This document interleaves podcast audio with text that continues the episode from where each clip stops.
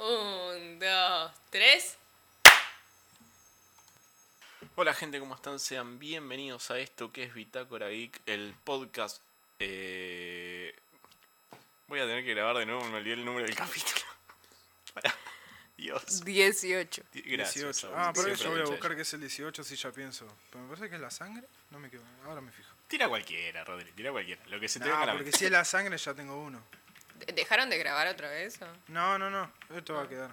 ¿Está buscando la quinela? ¿Posta? A full. La sangre. Yo sabía. ¡Vamos! Dale, dale vos. Hola gente, ¿cómo están? Sean bienvenidos a esto que es Bitácora Geek, episodio número 18. Yo soy Rolfi y te digo que te pongas los auriculares, que subas el volumen, que esto ya arrancó.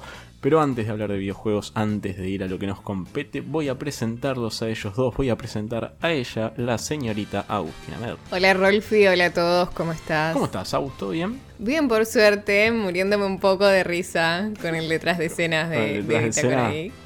Se- Seguramente va a salir al- algo del, del detrás de escena, ya lo conocemos, ya lo conocemos a él, al señor que está a mi izquierda en esta mesa imaginaria, en esta mesa virtual, el señor Rodrigo Campagna.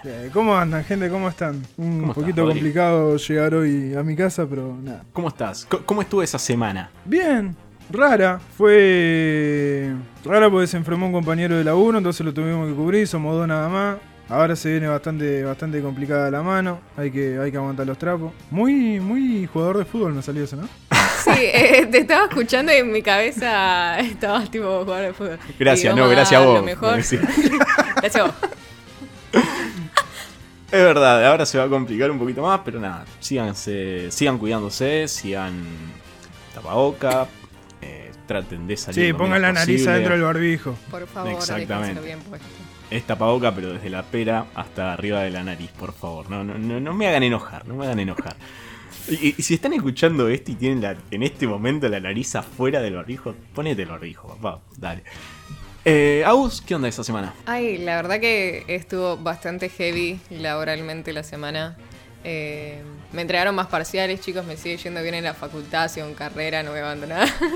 Pero laboralmente fue caótico, me pegaron apuradas por todos lados. Quienes me siguen en Twitter habrán visto mis quejas. Así que bueno, pero el resto bien, por suerte. Yo intentando mantener la paz. ¿Vos, Rolfi, qué onda?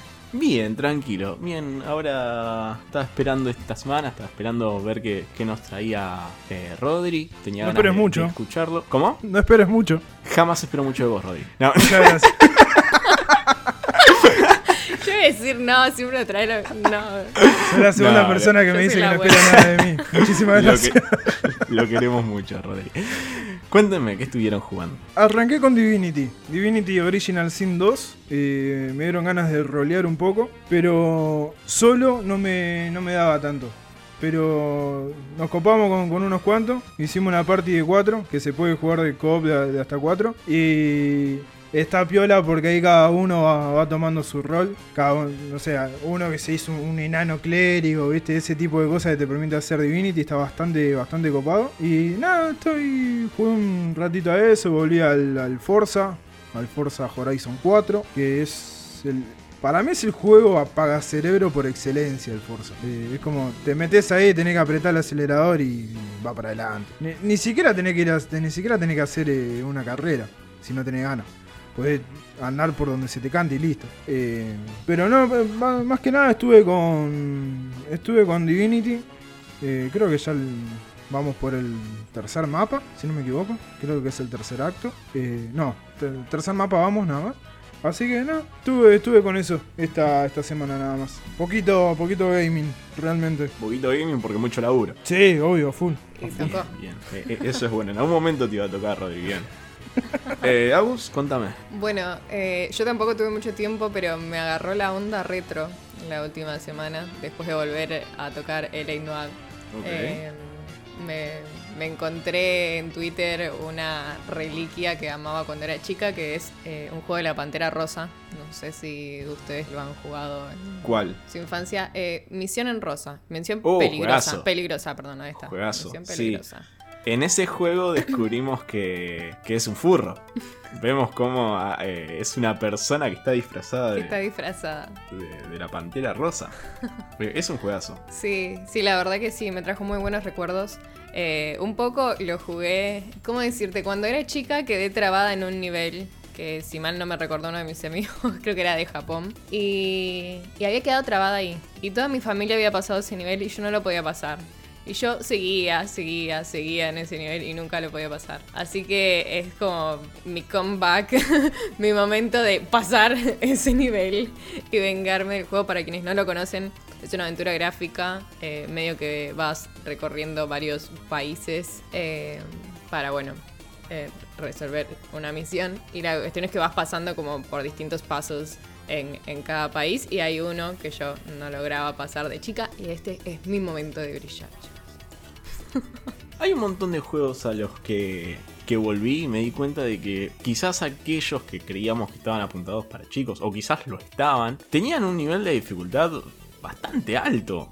Recuerdo haber vuelto a, Sí. al Pac-Man de eh, Play 1, que arranca super chill y termina teniendo unos niveles súper difíciles. Y ya me costaban a mí hoy en día. Y, y en ese momento no sé qué tanto esfuerzo iba a necesitar, qué, qué tanta ayuda, digo. Porque eran realmente difíciles. Eh, y lo que creía que era difícil en ese momento al final era casi imposible. Porque al día de hoy me, costaron un montón. Y así hay un montón. Eh, estaba bastante. No estaba bastante marcado aquello que era fácil, accesible, que aquello que, que era difícil. Es que, es que sí, a mí este nivel en particular era bastante sencillo lo que había que hacer, porque yo ya había visto, ya te digo, toda mi familia lo jugaba, cada uno tenía su partida y era como, yo ya sabía lo que tenía que hacer, ¿entendés? Y lo hacía y lo hacía y lo hacía y no sé por qué la máquina nunca me, me respondía como tenía, no sé si estaba bugueado y se me bugueó en ese nivel o qué, pero bueno, fue mi frustración de pequeña y ahora lo, lo estoy retomando. Buenísimo, buenísimo. Yo estuve, estuve jugando algunos juegos argentinos porque eh, se realizó lo que es eh, la Jam, This is Argentina, en, en itch.io, que es una, una web en donde la gente sube juegos independientes, es pura y exclusivamente juegos independientes. Y por esta Jam, que se realizó del 10 al 16 de mayo habían subido varios juegos argentinos. Son juegos súper chicos porque estas jam generalmente están apuntadas no solamente a eh, brindar, brin- brindar charlas, tutorías eh, y demás, sino que eh, también se presentan videojuegos para que, que publishers financien cierto proyecto, se realizan a veces algunas competiciones para, para entregar premios y demás, pero generalmente son apuntadas a eso, a encontrar un publicador que financie el proyecto, hacerlo crecer o eh, hacer crecer al juego de esa demo jugable que presentan los estudios. El primero que jugué fue eh, Samba de la Luz Mala, en el cual eh, somos un gaucho que en el medio de la noche tiene que regresar a eh, su casa. Entonces lo que va sucediendo en este, en este runner es que el gaucho se va encontrando con eh, ciertos elementos de la mitología local, como puede ser el bomberito, eh, la luz mala, bla bla bla. Y nosotros no encarnamos a este gaucho que tiene que eh, regresar a su casa, sino a quien encarnamos es a la Pachamama y vamos moviendo elementos e intentando que en este runner, porque el gaucho corre automáticamente, nosotros no lo, no lo manejamos, no se tope con estos elementos o estos entes de la mitología. Eh, tenemos que evitar que se caiga, tenemos que evitar que se tope de frente con un cactus, ponele. Eh, y nosotros moviendo cajas, moviendo barras de madera, eh, tenemos que evitar eso. Tenemos que evitar que se tope con estas cosas y que regrese sano y salvo a su casa. El juego es bastante corto, es bastante entretenido. Sí, es verdad que suele repetirse un poco la- las runs, eh, aunque este juego en cada run que vos haces va cambiando, ¿no? Es como si fuera un- una mezcla entre un roguelike y, eh, y un runner, eh, un elder runner. Eh, el juego está bastante entre- entretenido. En 25 minutos, 20 minutos pueden terminar el juego.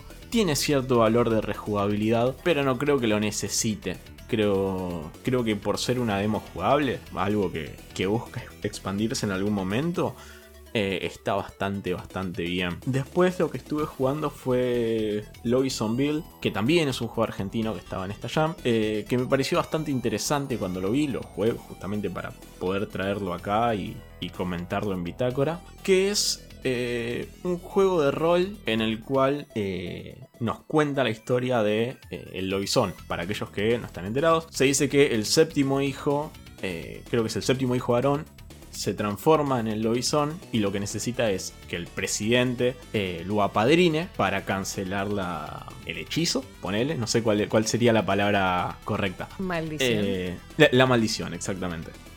A ver, esto tiene un anclaje real. Eh, hoy, en día el presidente apadrina al hijo, al séptimo hijo varón creo que es, de, de la familia, si lo piden. Y este juego tiene eh, tiene un objetivo que es que vos te vayas informando, tanto por el juego como por tu cuenta, como si fuera un Carmen San Diego, sobre la mitología de las distintas regiones. Nosotros lo que hacemos es eh, como si fuera un tablero de, juego de mesa, un tablero de, rol, si se quiere, es ir eh, caminando por las distintas regiones, el noroeste, Cuyo, el litoral, la Patagonia y demás. Y lo que hacemos es luego de tirar un dado, es toparnos con situaciones que nos plantea el juego en donde nos topamos con cierto elemento de la mitología local de esa región y nos da a elegir dos opciones, dos caminos. Elegís hacer la opción A o la opción B. Entonces, estas opciones, estas, eh, estas elecciones que nosotros hacemos, que nosotros tomamos,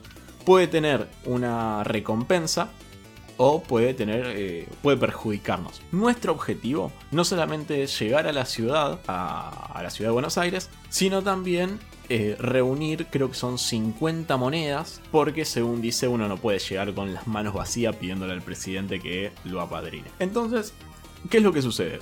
Nosotros llegamos a una región, por, ejemplo, no sé, llegamos a, Cuyo. En esta nos topamos eh, con, con una situación en la que está involucrado un elemento mitológico local. Entonces nosotros por nuestra cuenta lo que hacemos es eh, investigar qué es este, este personaje mitológico y a raíz de eso tomamos o no eh, la decisión que, que, nos plantea. Está bastante bien lo que hace, sí me parece que falla en ciertas cosas como por ejemplo no tener un orden claro en el movimiento, por lo menos no aparentemente. Nosotros arrojamos el dado y a por lo que se ve, por lo que se percibe en primera instancia, es que nuestro personaje, el Lobizón, va hacia cierta región sin un orden aparente como decía recién. Y eso me parece que le quita un poco de, orden al juego. Eh, después, eh, las opciones están bastante bien. Creo que ciertamente no tiene valor de rejugabilidad alguno. Porque una vez que vos tomas una decisión, ya cuando te volvés a topar con la misma situación, que suelen ser pocas, no las conté, pero son pocas las situaciones en las que te, te, topás, eh, ya después ya sabes qué decisión tomar. Ya sabes cuál te va a dar una recompensa o cuál te va a perjudicar.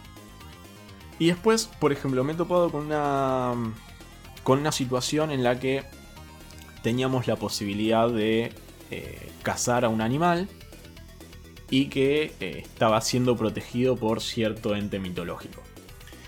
Entonces te daba la, opción de cazarlo o eh, no hacerlo porque estaba siendo protegido. Yo elegí la opción de cazarlo. comes el, al animal, creo que era un ciervo, no me acuerdo. Y lo que te dice el ente mitológico es como que, está, que por esta vez está bien, pero que no lo vuelvas a hacer porque eh, lo está protegiendo. Seguí jugando, me volví a topar con esta situación y quise probar qué pasaba y volví a elegir la opción de comerme al animal. La respuesta del juego fue exactamente la misma. No hubo una, no hubo una reacción en cuanto a eh, la opción anterior.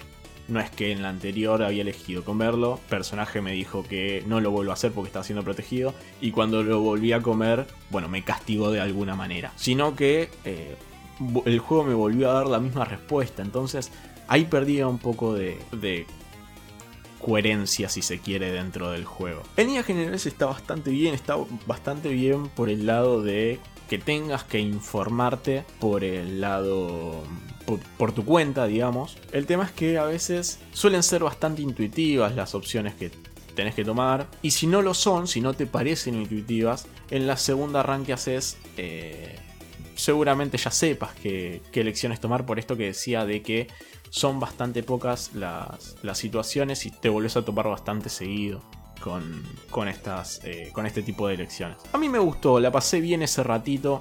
Me tomó 15 minutos terminarlo, no mucho más. Pero, pero al no tener valor de la jugabilidad, lo, vi que en la segunda partida que estaba haciendo era prácticamente lo mismo. Y entonces decidí no jugarlo más. Sí, el abanico de personajes que maneja es re amplio. Eh, en el paso que hice en este juego aprendí un montón sobre lo que es, eh, lo que es la mitología a nivel regional. Eh, me pareció bastante, eh, bastante rico en, ese, en, ese, aspecto. Yo diría que lo prueben. estos juegos están gratuitos. están en niche.io. Lo buscan Lobbyson Build. Y el otro dije que era Samba de la Luz Mala. Hay varios más. Yo probé estos dos porque quería traerlos acá a colación y quería comentarlo con ustedes. No sé si ustedes pudieron, se enteraron primero de, lo que era esta, esta jam, pero yo decidí jugar estos dos juegos y la verdad que me gustaron por lo menos para, para probarlos y, espero que, que, en algún momento crezcan porque se nota que ambos tienen potencial, se nota que, hay mucho para explotar ahí, le hace falta una vuelta de, de a ambos. Pero, pero para probarlos, la verdad que ese, ese, rato la pasé muy muy bien. No sé si quieren comentar algo al respecto, si no voy a, a pasar a, a comentar quiénes, quiénes fueron los comentarios del episodio pasado, quiénes nos darán unos cafecitos. ¿Por qué? Porque saben que si quieren interactuar con nosotros, si quieren que los leamos, si quieren ayudarnos, eh, pueden primero, bueno, comentar en YouTube para que podamos tener una interacción, un ida y vuelta. Y si nos quieren ayudar, si tienen la posibilidad de ayudarnos, porque también, si bien es un esfuerzo muy chico, quizás no tienen la posibilidad. Si nos quieren ayudar desde el lado económico, nos pueden ayudar con la compra de un cafecito que están en la descripción. Eh, el link tanto de, nuestras redes sociales como del cafecito. Comentarios como el de Raúl Terreno que nos dice: Muy buen episodio, chicos. Rolfi, te falta probar el modo horda del GR5, que está muy bueno y es de lo que más caracteriza a la saga. También eh, saludos chicos. Eh, lo probé, me parece que en single player la verdad que no me, no me terminó de convencer. Lo probé jugando con amigos y la verdad que está bastante bien. La pasé bastante bien ese rato. no sé si funciona jugando, jugando de a uno. Después, eh, Alejandro Vega nos dice felicidades a vos por el examen y aguante de Senoar. Muy buen juego. Bien, muchas felicitaciones recibo a vos por, por haber aprobado. Sí, me encanta. Gracias a todos nuestros oyentes los que me escribieron. La verdad que voy a estudiar más y me van a felicitar así. Eh, después, eh, Sebastián Gabriel Armándola nos dice: Primero que nada, felicitaciones a Gus por su examen. Otra felicitación para Gus. Eh, Eleanor es un juegazo. Cuando lo jugué, me encantó. A ver, los acertijos. Porque Agus había dejado un, acertijo, dos acertijos, no recuerdo ahora. había eh, dejado uno solo y nosotros eh, acertamos uno cada uno. Exactamente, ahí va. hubo un empate. Nos dice, al primero no lo saqué, al segundo lo saqué porque me imaginé una escena de la película de Ace Ventura 1 donde pasa lo mismo. Creen que fue suicidio. Y el tercero, eh, supongo que es porque el café ya tenía el azúcar con el que la trajeron la primera vez el café estaba dulce, nos dice. No sé, la verdad yo no sé la respuesta, nos, te tiene que contestar Agus. La respuesta es correcta, así que felicitaciones, te ganaste una caja de alfajores de Bitácora Alparca Bitácora te, ganaste el aplauso de Agus, es un montón. Que después, nos pase, que... después nos pase por inbox su dirección y le hacemos llegar una caja de Capitán del Espacio como corresponde. No, que no. te lo van a reclamar. Sí, sí, sí, que lo hagan, que lo hagan. Aunque sea, no, sé si vienen por caja, pero que sea uno o dos. Después le dejamos el contacto de la producción y... Para que nos pague, claro. Le mandamos una caja y la boleta para que nos pague esa caja. Claro. Todo ese, ¿cómo es? Cuando llamabas con el numeral 19, con el teléfono público. Eh, claro, sí, la llamada a pagar. Cobra revertido, ahí está. No me salía, eso es lo que quería decir. revertido. se, gana nuestra gratitud por, por habernos comentado. Sí, fue el único que me respondió la trivia. Chicos, muy mal a los que comentaron y no me respondieron a la trivia, ni siquiera era complicado, me mataste. No, no, no, no, muy mal, flojo. Eh, era complicado, era complicado. Sí, la verdad que les dejé, les dejé una Encima que nos comentan, los, los haces trabajar, por fin bueno, los quiero, gracias por sus felicitaciones. Después eh, nos ayudaron con un cafecito. Dos personas, primero es Lins, nos compró algunos cafecitos y nos dice, está muy bueno el podcast, la verdad, no suele gustarme este tipo de contenido, pero con su programa se dice, me pasa que me los escuché todos en un fin de... Wow, es un montón. Aporto para el Porsche de Aus.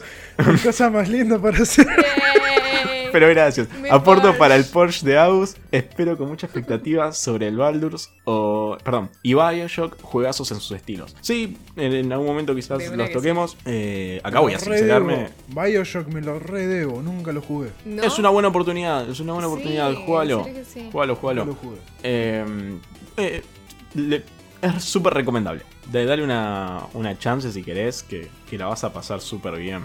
Y después eh, nos compró algunos cafecitos un donante anónimo, porque no pone su nombre, y tampoco nos escribe un mensaje. No. O sea, gracias, ¿Qué amigo, te amiga, haces, el pero... misterioso? Comentanos algo y te leemos, Sí. claro. Si no querés poner tu nombre, no lo pongas. De última, poner en el comentario, no lean mi nombre. Claro. Listo. Claro. Pero te, te leemos, te leemos, no- nos gusta leerlos a ustedes, les nos gusta saber que les gusta lo que hacemos, nos gusta Y también que, nos de den el ese lado. cafecito para decirnos que no les gusta lo que hacemos. Claro, Dejen de hacerlo. claro. Claro. Si no les gusta lo que hacemos, donennos cafecitos y díganos que no les gusta lo que hacemos. Así que, nada, si quieren ayudarnos como, como hizo tanto Lins como el señor X, eh, tienen el link en la descripción para hacernos la compra de un cafecito. Ahora sí, ahora sí vayamos a los que nos compete, vayamos a lo que... pará, mención especial de vuelta al señor Huevito Destroyer que hizo nuevamente el resumen del capítulo en Twitter. Campeón ahí con Sí, todos señor. sus. Sí, Sí, señor. me mandó una foto del Enzo P para festejar, así que yo estoy contento. Un grande, huevito, un grande. Yo lo retuiteé, así que entren a arroba pod en Twitter y, y pueden leer el resumen semanal en imágenes que hizo el señor Huevito. Y de paso tira el chivo del Twitter. Eh, ahora sí, Rodri, contame, contanos, contale a la gente qué estuviste haciendo. ¿Qué estuve haciendo? Básicamente trabajar, pero lo que vine a comentar o a traerles a este. En este hermoso momento que vamos a pasar es. Es una historia de Europa del Este. Una historia fantástica de Europa del Este ambientada en un continente imaginado por el escritor. Un escritor al que no le gustan los videojuegos, un escritor al que cree que los videojuegos no pueden contar una buena historia. Totalmente errado el pobre muchacho. Si no, jueguen Before Your Eyes o juegos de ese estilo que Sí, te totalmente. rompen por completo. Terminás llorando en la esquina de tu pieza. Pero- Sí, sí, sí. Terminás hecho un- un- una bola en el piso. de lágrimas. De lágrimas. Sí. Por Dios, sí, sí. qué juego complicado. bueno, estoy hablando nada más ni nada menos ni nada más que del señor Andrei Sapkowski. ¿Quién es este chabón? Dirán, ¿quién lo conoce? Andrei Sapkowski fue, fue no, es, porque todavía no murió, y esperemos que siga sacando sus increíbles historias, es el creador del señor Geralt de Rivia. Para aquellos que no sepan quién es Geralt de Rivia, es el brujo de Witcher, el famoso de Witcher, que tiene no solamente eh, su serie en Netflix, la cual se popularizó gracias a Henry Cavill, que Qué hombre, hombre. Henry Cavill. Ay, sí. Perdón. No estuvo, ahí- no estuvo ensayado, pero lo dijimos a la vez. Ese ahí sí me, me mató, perdón. Nada, es una historia. La, verdad que la historia de The Witcher eh, es bastante, bastante interesante. Realmente tiene más de nueve libros que.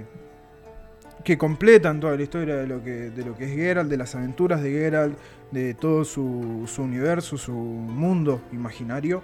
Eh, realmente es una. Tal vez es una de las mejores historias fantásticas que se pueden leer hoy en día. Eh, entre tantas otras. Aparte también por lo por la manera que tiene de escribirlo a- Andrei, que es, eh, es muy directa la manera que tiene de escribir. Eh, si bien se toma su tiempo para detallar ciertas cosas, no se pierde tanto como por ejemplo George Martin, que te describe toda una escena que capaz después no termina siendo tan relevante. O sí, mención honorífica para el señor George Martin, que sabe exactamente cómo describir una escena de cómo matar a un personaje. Creo que es un- uno de los tipos que, que he leído que mejor describe la manera en la que un personaje puede morir. Te lo hace literalmente gráfico, eh, si, se- si se me permite esa, esa forma. Lo que tiene Andrei, como dije, es una escritura muy directa, muy directa, que no, no se va tanto si bien se, se deja llevar por toda su imaginación y todo ese tipo de cosas, no se pierde tanto en detalles boludos, por así, por así decirlo. Eh, si pueden y si tienen la posibilidad de conseguirlos tanto en inglés o en español, eh, no creo, si saben leer polaco, bueno, tienen todos los libros en polaco, pero... Eh, lo- un- una cosita nada más. Para los que lo lean en inglés, piensen que es un inglés bastante avanzado porque habla medio de cosas mitológicas y, y puede ponerse heavy en algún momento. Sí, es... Solo eso. eh, usa mucho lo que es el lenguaje, más que el lenguaje, la manera de hablar, eh, de- la manera de hablar en Polonia, ¿no? Como estos, Claro. eh, no sé si latiguillos, pero sí muchos de los... No me sale la palabra que quiero decir. Modismos. Eh, modismos, ahí está, muchas gracias. Muchos de los modismos que se pueden usar normalmente en Polonia. Y aparte además está muy ambientado en lo que es la mitología eslava, que es una de las más complicadas tal vez eh, para aprender o para, para tener en la mente. Si bien conocemos, o yo por lo menos, eh, la nórdica o, o la escandinava, eh, la, la eslava es un poquito más compleja de, de entender, pero es, es muy, muy, muy linda para, para leerlo. Y la saga de Geralt de Rivia está muy ambientada en eso. ¿Por qué estoy hablando de Geralt?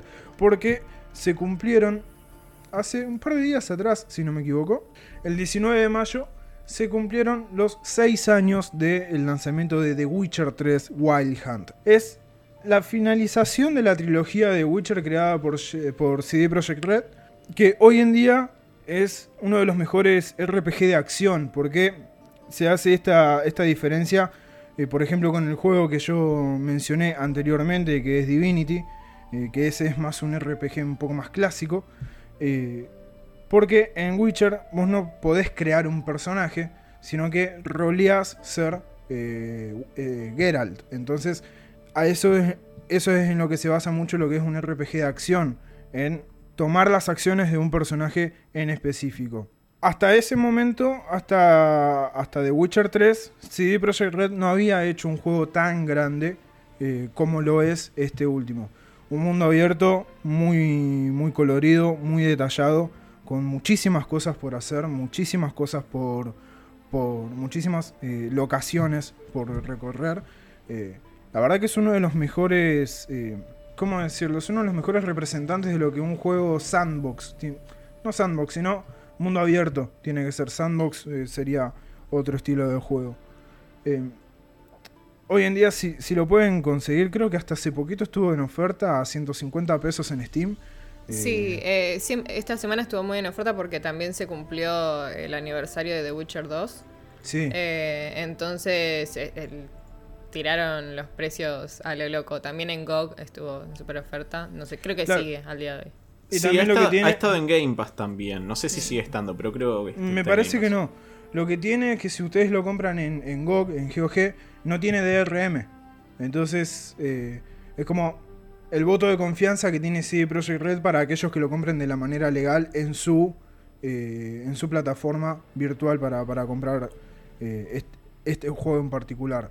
Para que se den una idea de cuando digo que es uno de los mapas, mundos, uno de los juegos mundo abierto más grandes que, hizo CD Projekt Red hasta ese momento. Si ustedes jugaron Witcher 2, eh, creo que era Assassins of Legends o algo por el estilo, no me acuerdo el nombre eh, en específico del 2. eh, pero si ustedes jugaron el 2, tengan en cuenta que el mapa completo de The Witcher 3 es 35 veces más grande. O sea, es una bestialidad lo que aumentaron el mapa y todo lo que se puede hacer. Desde cazar un montón de bestias, eh, hacer un montón de misiones secundarias. Obviamente la misión principal es una misión, la misión principal, no la historia principal, que puede llevarte más o menos unas eh, 35-40 horas, si no me equivoco. Eh, junto con, con las expansiones se puede llegar a tener hasta más o menos unas 60-70 horas de juego.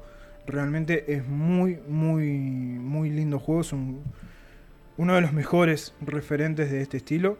Eh, se puede hacer bocha de cosas realmente. Eh, en- Eh, disculpa Fue- que, que te No, decime, decime, decime. quería apor- aportar algo. Habías dicho que es uno de los mejores mundo abierto. Es verdad, quería trazar un paralelismo con eh, lo que es L.A. Noir, que hablamos la semana pasada.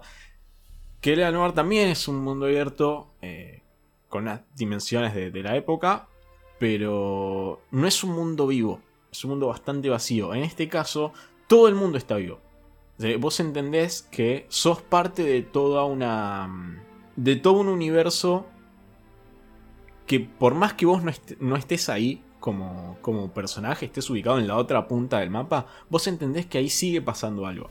Porque eh, cuando vos interactúas con personas, cuando vos entras a eh, cualquier casa, porque podés entrar a un montón de, de lugares, eh, hay toda una... Hay todo un circuito de vida que, que vos observándolo eh, te, te enriquece un montón. Escuchás diálogos, eh, interactúas con personas y, y todo tiene algo interesante. Eh, y creo que, que eso es uno de los valores más grandes que tienes de Witcher. Aparte también lo que tiene es que eh, estaban en la minucia del detalle, ¿viste? En, en ese pequeño detalle que hace al juego un poco más de lo que es. Por ejemplo, eh, el juego tenía ciclo día y noche. Entonces, eh, algo que durante el día era completamente inservible, de noche, si vos lo querías vender, valía muchísimo más que lo que podías venderlo de día. Entonces, esa economía viva, como se le puede, se, se le puede decir de esa manera, eh, hacía el juego mucho más interesante. Eh, de la misma manera de que si vos estabas en un lugar que, que tenías, no sé, una piel de un animal y estabas en un lugar frío y lo querías vender, valía mucho más que en un lugar, por ejemplo, en lo que son dentro del mapa de lo que es The Witcher, de lo que es el universo de Witcher. eh, en los reinos del sur es donde hace más, más calor, en el reino del norte, o en los reinos del norte, es donde hace más frío. Entonces, eh, saber, digamos, de qué manera vender las cosas para, para tener más oro o saber qué, qué tipo de pociones tenés, tenías que crear o todo esa, esa- esos pequeños detalles que hacen que vos te sientas parte de- del juego. En su momento salió al mismo tiempo que GTA V, si no me equivoco. Estamos hablando del 2015. Eh, GTA V creo que salió en el 2000 2015. Si no me, ayúdenme con esto, porque no me acuerdo. Lo googleo, para mí es 2013, pero lo googleo. Puede ser 2013 porque está hace hace tres generaciones de consola. Hay un detalle que también me gusta de The Witcher que es eh, el, también e- en esto de esta cosa de, que está vivo el juego, por decir así, es un mundo vivo. Eh, también la interacción con, con los personajes cuando ponele, no sé, yo una vuelta dejé el juego ahí andando y me puse, no sé si a contestar un llamado, una cosa así, y me, y me contestaban como, che, ¿por qué estás ahí parado? Vení. Era como, Claro, se vuelve sospechoso. sí. Eh, o sea, básicamente te hace sentir parte del mundo en el que estás. Eso notó. De hecho, desde el 2015 hasta ahora creo que muy pocos juegos pudieron hacer eso. Ni siquiera juegos como Watch Dogs Sí. o, o. No sé. eh, no se me ocurre otro. ¿Qué sé yo? Assassin's Creed. Eh, no son. Mira, justo nombré dos juegos del mismo estudio. Eh, no suele pasar ese tipo de cosas. En esos detalles es donde te das cuenta de la calidad de, de, de desarrollo que tuvo el juego en sí. O sea, cuánto le puso CD Projekt Red a este juego para hacerlo tan, tan, tan, tan grande y tan, tan detallado. Eh, se pueden hacer, como dije, montones de cosas desde eh, crear pociones, cazar animales, eh, recolectar flores, frutas, pescar, de, todo. Eh, Realmente se puede hacer de todo. El mundo está completamente vivo, como acaba de decir Agus.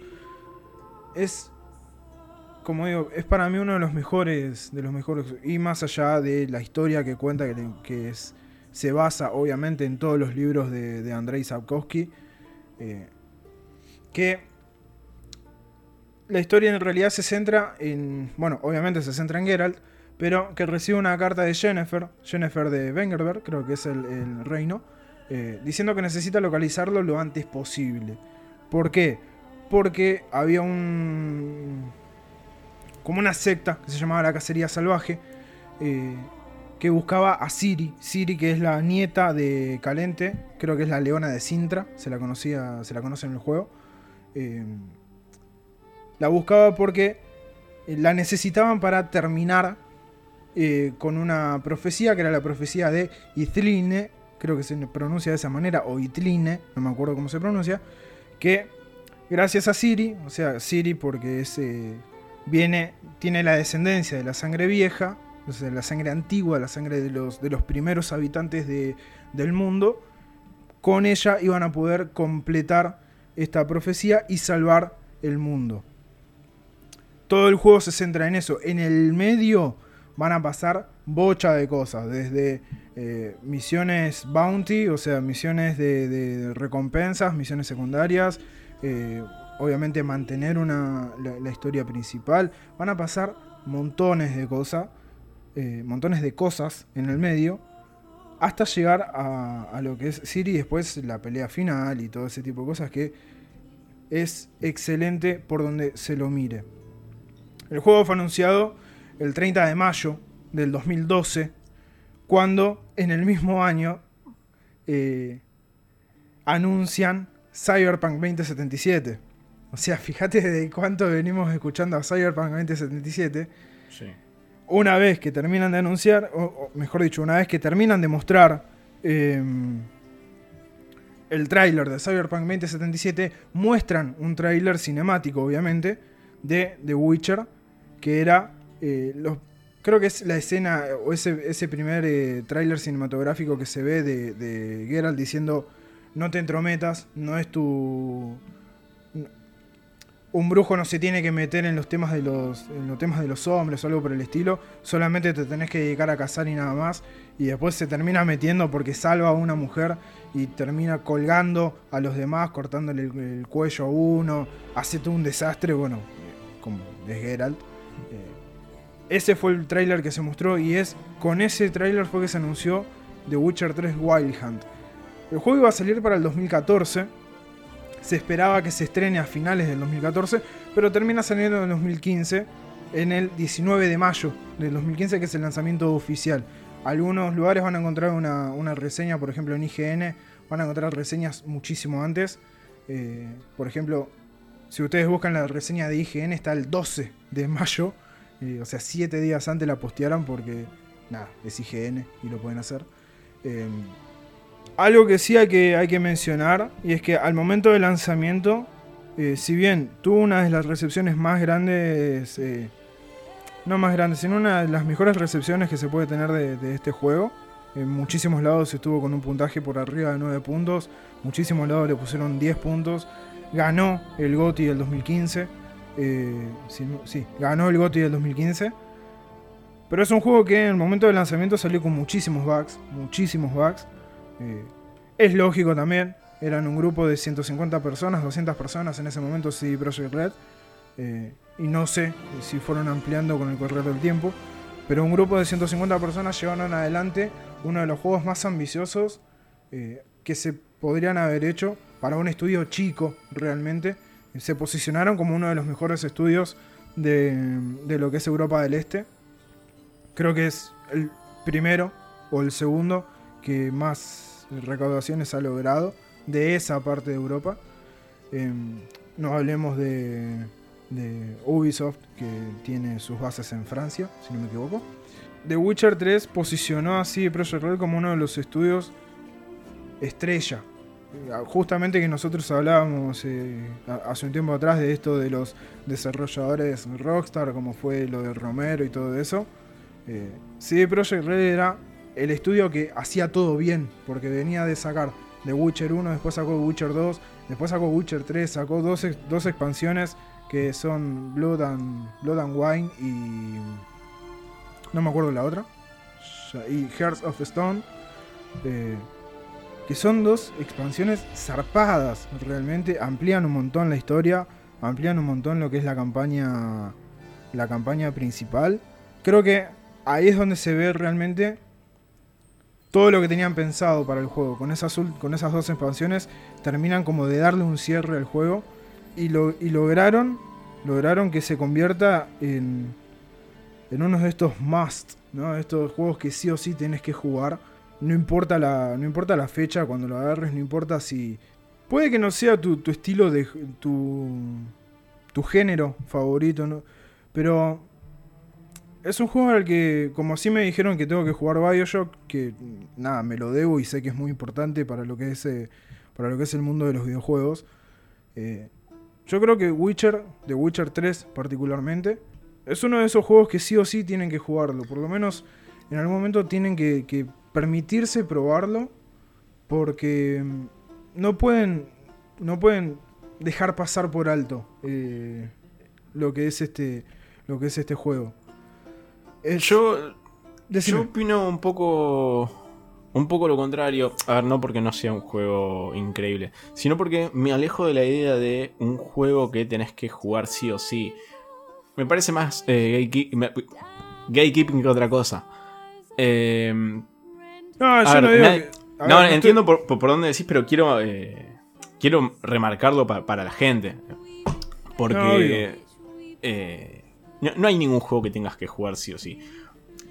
¿Por qué quiero alejarme de esto? de esta forma de decirlo, porque de acá surgen las cosas que, eh, que terminan en, si no jugaste tal cosa, no sos gamer. Si no probaste tal otra, no puedes hablar de esto.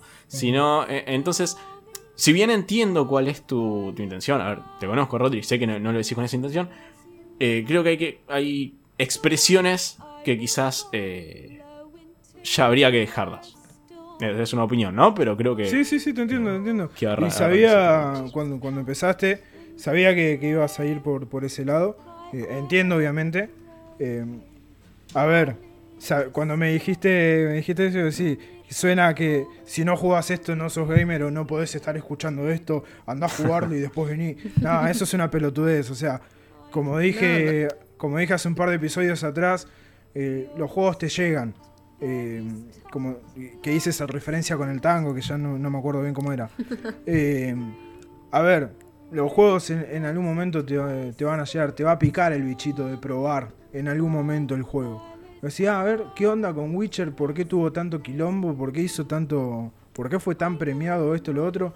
Capaz que si lo probás hoy en día, vas a decir, por esto hizo esto era Witcher es una mierda y después lo probás un, tiempo un tiempo adelante en un par qué sé yo un par de meses incluso en, un par de años o lo que sea y le vas a encontrar una, una vuelta de rosco y decís che esto está buenísimo y lo digo desde experiencia propia eh mirá que cuando yo lo probé en un comienzo de Witcher más allá de que en ese momento la computadora casi se me hace mierda cuando lo probé eh, cuando lo probé en su momento, dije, sí, qué sé yo, está bueno. Para mí en ese momento, te iba a decir, no, era merecedor al, al, título. No era merecedor al GOTI. Claro. Pero lo probé hace poco y me di el tiempo. O sea, pasaron una bocha de años, estamos hablando de pasaron seis años. Eh, me di el tiempo de leer con detenimiento cada respuesta, leer con detenimiento cada, cada interacción con cada NPC. Y vos decís, ah, es muchísimo más profundo de lo que yo creía. Yo digo, bueno, sí, es un juego en el que respondo a cualquier pelotudez y me va a llevar para algún lado. No, hay. Ahí es donde entra la parte justamente del RPG, de pensar. Pensar en cómo pensaría Geralt. Y responder de esa manera. Eh, si te tomas el tiempo, que eso también es una de las cosas que por las que muchas personas no se meten en los RPG, de tomarse el tiempo de pensar en la respuesta y de rolear de esa manera para ver hasta dónde se llega o eso. Eh, sí, es un juego que eh, las acciones que tomás tienen consecuencias bastante notables. O sea, no es un juego en el que simplemente decís, bueno, elijo esta opción o elijo aquella opción, o voy para acá o voy para allá. O sea, es un juego completo por donde lo veas porque tenés un montón de movimientos, tenés pociones, o sea, tenés un, montón de elementos que van colaborando en el paso a paso de, la historia a medida que avanza.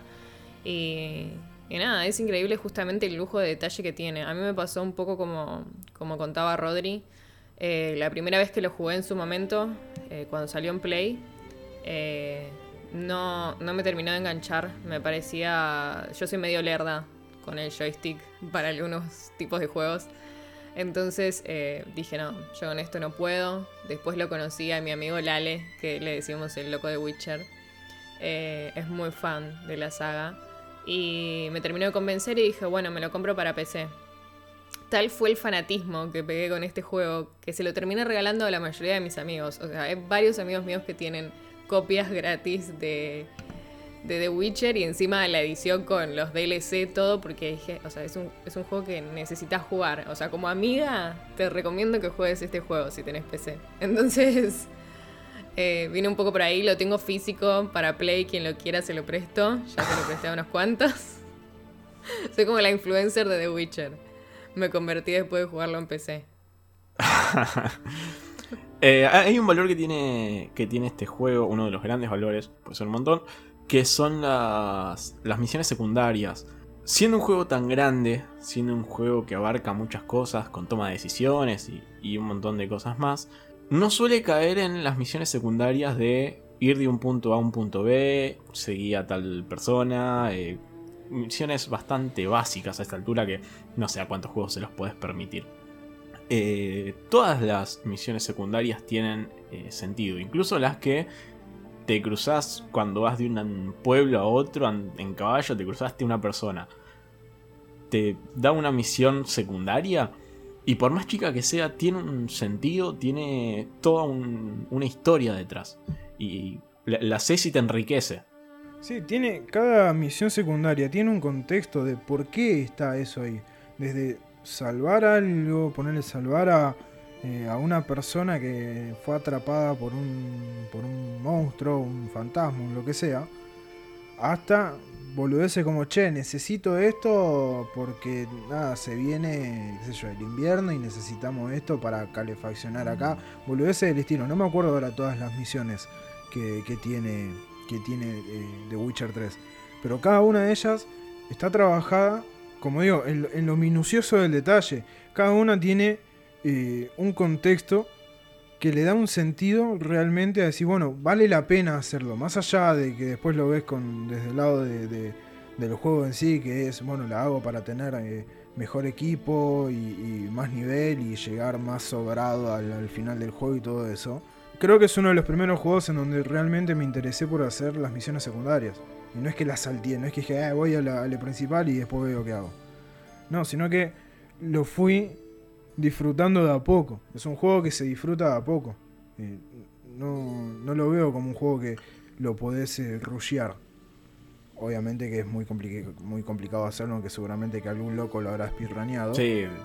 Terminó The Witcher 3 en media hora con sin morir y con una espada. No hits. ¿Viste la, típica? No hits. Sí. Claro.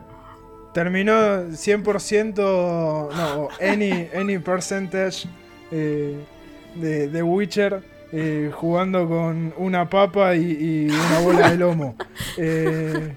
Eh, nada, es un juego que volvemos a lo mismo. Eso es también lo que hace de que no sea un juego para, mucha gente. O sea, tiene una progresión bastante lenta. Eh, típico de los RPG, claramente. Pero es una progresión bastante lenta. Y es un juego que te puede llegar a, como a frenar de lo gigante que es el mapa. Pero más allá de tirarle tantas flores a, The Witcher y de recomendarlo cuantas veces se pueda recomendarlo, y creo que nunca van a nunca van a, sobrar las veces de, que se pueda recomendarlo. Hay también un, par de, otros, eh, de otros juegos que han salido eh, a modo de, spin-off, ¿no? Por ejemplo, el, Went o G-Went o no sé cómo, no sé cómo se... Went, sí, sí. el Went. El famoso juego de cartas que te podés colgar, incluso dentro del mismo Witcher 3 te podés colgar un montón a jugarlo. Eh, el Went lo pueden jugar eh, aparte, es gratis. Lo pueden jugar en, celular, en la computadora, donde ustedes quieran. Eh, y posta que está re bien hecho. O sea, como, como spin-off, se mantiene solo perfectamente. Y es. Che, esto está buenísimo. A, a mí me gustan mucho los juegos de cartas, tengo que admitirlo. De hecho, tengo Magic, Runeterra, en el celular tengo un par de juegos más de cartas. O sea, tengo un montón de juegos de cartas porque me gustan. Eh, pero Went, al sacarlo de, del juego de The Witcher, Decís, no sé si se mantiene tanto. Y lo probás y decís, hey, está muy bueno. Se Sí, cuando yo probé solo. el Went en mobile, eh, no era el mismo Went que eh, estaba dentro de Witcher 3. No sé, eh, no sé cómo, cuánto habrá cambiado. Pero hay algo de ese juego que me parece genial dentro del, de Witcher 3, es decir, Went dentro de Witcher 3, que es esto de ir recolectando cartas para jugar. Es muy en la vida real, porque vos no, es que arrancás con todas las cartas o vas y las compras. No, las conseguís de distinta manera y vas formando tu mazo para poder competir en una misión secundaria. Y eso está buenísimo. Sí, es como ir comprando los, los boosts de, de Magic. Si no, tengo. Hay un local en, en Martínez que vende un boost de esta, de, de esta expansión. Y después tenés otro en Loma del Mirador que te vende Claro. otro coso. Y vas recorriendo todo, el, toda Argentina literalmente para conseguir esos boosts. Bueno, acá en. en Sí, yo en lo veo como las cartas de Yu-Gi-Oh! Claro, eso. Bueno, ¿quién no tuvo Sí. su, su mazo de 750.000 cartas comprado en la Feria de Solano? Eh, y otro de, los- de los juegos de cartas que también hay, eh, pero ese ya, ya es más onda onda Pokémon TCG, viste, muy de, Sí. de que necesitas em, que necesitas eh, el maná para poder jugar y todo ese tipo de cosas, que es el de em, Thronebreaker, Thronebreaker de Witcher Tales. Eh, es un juego también creado por, por CD Projekt. Es un juego de cartas, pero que también tiene exploración y tiene un montón de otras cosas. Se lo puede llevar tranquilamente a, a mobile. No sé si está en mobile. Eh, sé que está en, en- en Play 4, en Switch, en Xbox y en, obviamente para PC. Es un juego que tranquilamente se lo puede llevar a mobile. Y es también otro juego de cartas. Y es posta que, saben hacer muy bien este tipo de juegos. No tuvo tanta fama como el Went, pero. Pero sí es, eh, es también. Si les gustan los juegos de cartas, repito, pruébenlo porque está muy, muy bueno. Eh, pero. eh, son estas cosas que genera. Que genera Witcher. eh, de poder extraer desde el mismo juego otros juegos y que se puedan que se puedan mantener más allá de la cercanía con, con la con la saga de juegos y todo eso eh, que sean juegos independientes de por sí y que se puedan mantener. Lo que no se pudo mantener lamentablemente y me hubiese gustado probarlo es aquel primer intento de juego que tuvo un estudio llamado Metrópolis un estudio que claramente no lo conoce nadie porque murió y fue fue absorbido por CD Projekt Red junto con todos los, los derechos para hacer The Witcher, el juego de The Witcher, que en aquel momento el juego estaba dirigido por uno de los fundadores de eh, People Can Fly. People Can Fly es este estudio que hizo Bulletstorm y Outriders. Eh, un juego que pasó por todos los quilombos que se puedan imaginar. Desde eh, problemas con Andrei, que como dije en su momento es una persona que no jugó ninguno de los juegos de Witcher, eh, que no le gustan los juegos y que, eh, y que cree que los videojuegos no pueden contar una, una buena historia. Este tipo de personas que, nada, Sí, que entiende los videojuegos como, como una industria. Que, a ver, que es una industria, pero que la limita a eso.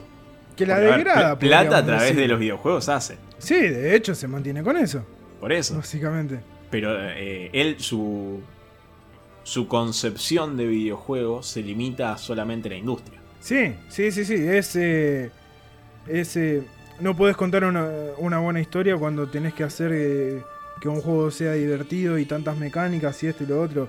Básicamente el chabón dijo, al chabón no, Andrei dijo que eh, el típico, el típico refrán, el que mucho abarca poco aprieta, es si vos eh, querés hacer un juego tan grande como para abarcar toda la historia que yo creé, entonces no va a ser un buen juego. Y es como, primero se tiró flores a él mismo, un montón.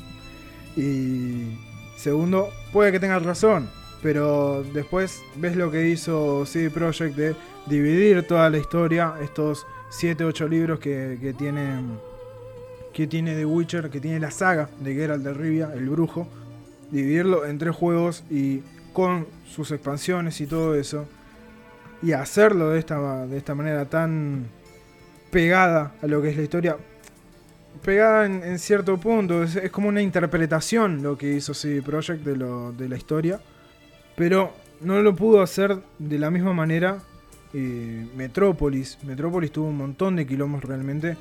Porque era un juego que apuntaba muchísimo más a, un público adulto. Apuntaba a, a, que el juego también tenga una cierta psicología que se puede ver en lo que hizo CD Projekt.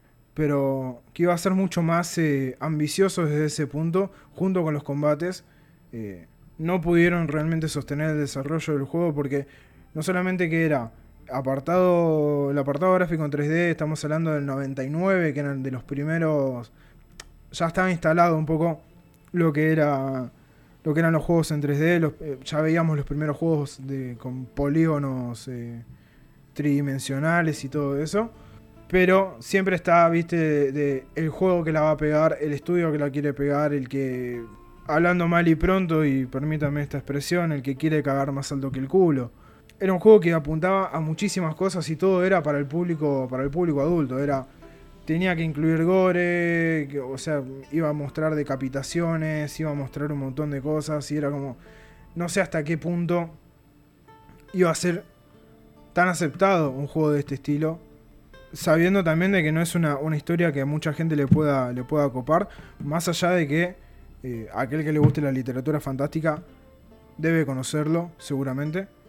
Pero un juego que quiere. Muestra tanto. tanto gore y tanta cosa. No sé si vende tanto como, como uno esperaría. Eh, no sé si es tan llamativo como uno. como uno esperaría. Poniéndome yo desde el lado de desarrollador, ¿no? No sé qué piensan. Sí, a ver, eh, cuando. Volviendo a esto, ¿no? De, de, de únicamente querer vender.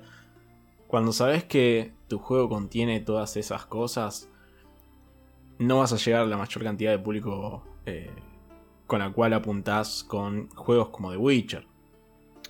terminás segmentando el mercado y por ende terminás ganando menos. Sí, aparte que, como te digo, yo si no hubiese sido por el juego o, o por la... o por la... Mm, ¿cómo es? Si no hubiese sido por el juego o por la serie de Netflix, no sé qué tan conocido hubiese sido la, la historia de Witcher. Claro, es que sacar un juego, además de, segmentar el mercado por lo sangriento y todo, todo esto que dijimos, The Witcher se termina siendo conocido masivamente, entiéndase masivamente, a partir del 3. El 3 es el que termina dándole un nombre eh, grande a la saga. A partir del 3, la gente empieza a jugar el 1 y el 2. y es el que, que, más valores tiene. A ver, yo, no conecté con, The Witcher. Yo lo, jugué, hay, hay, cosas que me gustaron, cosas que no. Entiendo aún así sus valores desde el punto de vista del diseño. Pero no es un juego eh, que yo haya disfrutado en, su totalidad. Pero, pero es el 3 el que termina. Eh, de darle un nombre a la franquicia. Claro, permitiendo que a partir de eso se puedan hacer expansiones que ganen un montón. Que en un montón, perdón. Eh, que se haga una serie es a partir de eso que, que el mercado en sí, que la industria empieza a darle ese, ese valor a, The Witcher. Sí, y aparte también es como decíamos, Witcher 3 vendió casi el doble de unidades eh, en 2019. O sea, hasta el 2019 había vendido medianamente unas unas 28 más o menos. 28 millones desde el 2015 hasta el 2019. En el 2019 supera por completo los, los 50 millones de unidades vendidas. Hoy en día creo que está por cerca de las 100 millones de unidades vendidas. No sé si es que ya las pasó o no. Pero está bien, es un juego que tiene ya 6 años en el mercado y que obviamente muchísima gente lo va a jugar gracias a, que eh, se popularizó eh, con este último se popularizó también por tanto quilombo que se que tuvo con respecto a los medios. no yo no recuerdo en aquel momento no recuerdo un solo medio que no lo haya que no lo haya revisado. Y entrabas a cualquier medio y todos tenían una review de, ese juego. sea medio argentino o medio, o medio internacional, todos tenían una review de, de Witcher 3 y en todos veías que el puntaje no bajaba de los 9 puntos. Eso no, sí, a- aún habiendo salido completamente roto. Y es algo que se permite también por esto que decíamos de que en el 1 y el 2 no era tan conocido masivamente. Si hubiera tenido la misma cantidad de seguidores que tuvo The Witcher 3 a la hora de salir roto, la historia hubiera sido otra quizás. Totalmente. Totalmente. Creo que. No sé. No, no se me ocurre ninguna franquicia ahora que. Bueno, Baldur's Gate. Baldur's Gate, eh, que salió hace poquito el tercero, que lo hizo Larian Studios. eh, que salió con un montón de problemas. De hecho, creo que todavía no, no salió de Early Access. Y. Nadie, creo que nadie habla de Baldur's Gate. Y estás hablando de una de las franquicias más grandes. Una de las franquicias, no, una de las sagas más grandes de, de, de RPG.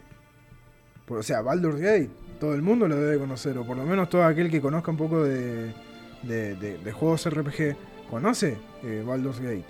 Y capaz que no muchos saben que salió un, un tercero, pero sí saben que ahí está el 1 y el 2. Y es porque el tercero salió con tantos problemas y los dos anteriores son muy buenos y muy conocidos. El tercero salió con tantos problemas, encima que salió en Early Access. Entonces es como. No está la review en muchos lados, no se habla tanto del juego, es como que pasó sin pena ni gloria y sin embargo sigue estando ahí. A diferencia de lo que, de lo que hizo Witcher 3, de ser el juego que puso en vista de todos a la franquicia. Y cuando digo en vista de todos es incluso en, vista de, de- de Netflix para hacer una adaptación de la, de la historia. Que ahora se está terminando la segunda, la segunda temporada. Creo que ya se grabó, que está en producción y va a salir en no me acuerdo cuándo. Creo que va a salir este año sí o sí, pero no me acuerdo específicamente en qué en qué momento del año va a salir. Y lo de y lo de Metrópolis es un juego es un juego no, lo de Metrópolis es un caso típico de, un, de un estudio que apuesta fuerte para pegarla y para poder hacer algo relevante y así poder continuar. Pero que así como le ha pasado a Metrópolis, le debe haber pasado un montón de otros estudios de querer hacer un. o de tener un proyecto que sea eh, totalmente ambicioso y después terminan quedando en la nada porque no lo pueden soportar. ¿Cuántos, cuántos estudios hemos, hemos conocido que les ha pasado eso?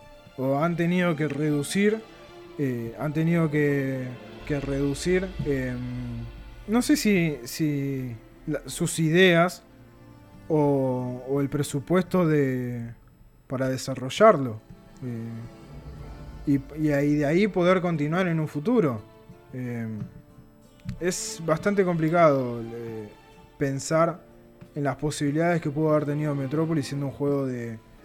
Creo que tenía algo así como 4 millones de dólares de presupuesto y hasta ese momento era el juego más caro que había hecho un, estudio. Eh, pero era un estudio chico, es como, es como decimos, o por lo menos yo digo muchas veces, con, hablando también de CD Projekt Red, de mm, la ambición que tuvieron con, con Cyberpunk 2077. De ser eh, un estudio de 100, 150 personas, tratar de hacer un juego de que tranquilamente lo pueda hacer un estudio como Epic, que tiene 1000, 1200 personas trabajando por un solo juego. Sí, que eh, en relación a esto y con CD, Proje- eh, CD Projekt, eh, después se termina descubriendo cómo cuál era la metodología de trabajo de CD Projekt, que terminaron siendo bastante rancios. Sí, Que en, en algún momento no- nos tocará explotar esto con Cyberpunk en algún momento. Porque, nada, son cosas que, que mueven a la industria en su totalidad. De igual manera terminaron haciendo The Witcher 3, que es un juego increíblemente eh, grande, es un juego súper recomendable, es un, es un juego que plantea muchas, muchas cosas que se terminan tomando como influencia en, en distintos juegos. Eh, jueguen eh, Red Dead Redemption 2 y van a encontrar un montón de cosas de The Witcher. Y, y así con, Sí, con y un así montón de todo. juegos más. Perdón, y así todo, siendo el Rockstar un, un estudio que tiene muchísima gente, muchísima más gente que CD Projekt, el mundo que crearon para Red Dead Redemption no está tan vivo como el mundo de The Witcher. ¿El 2? Sí, Puede ser. Debería, debería darle una, una rejugada. Yo lo recuerdo bastante vivo, pero puede ser, puede ser. Eh, completamente. Pero.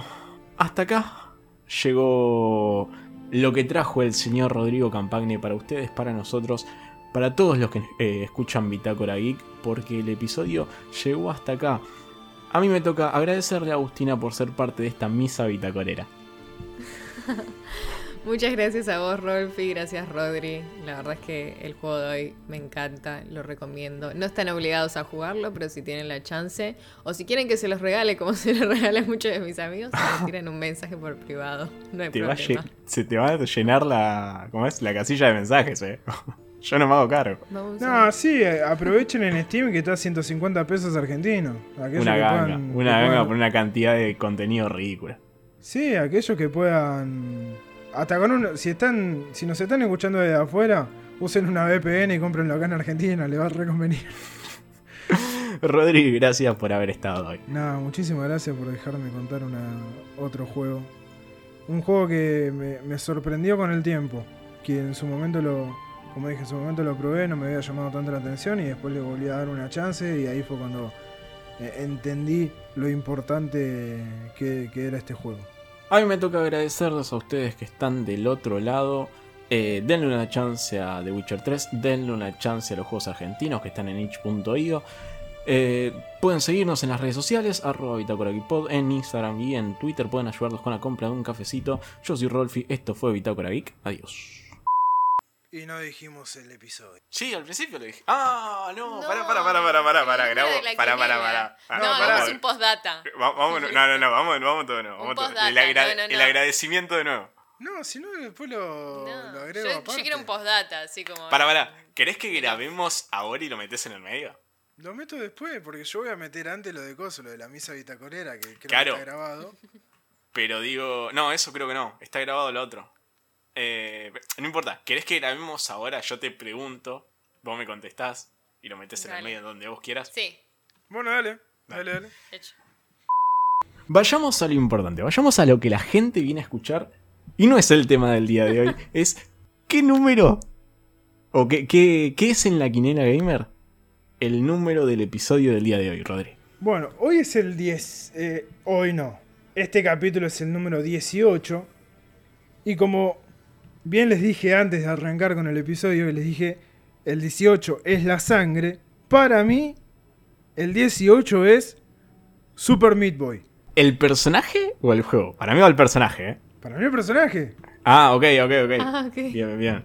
Fantástico. No me encanta. El número va bien con el tema del episodio, porque decimos, bueno, The Witcher. Yo tiro random, ¿eh? A mí. Pero me mató, me descolocaste con el personaje. Eh, el personaje me gusta. Me es un churrasco caminando. E-, eso te iba a decir, es un bife de chorizo que, salta por las paredes. Fantástico. Si, ah, quieren, lo podemos hacer un poco más gráfico y ese es un coágulo de sangre con patas. No, no, no, no, está, bien, está bien, Rodri, está bien, gracias. De nada. Eh, Julio Cortázar, ahí pasó.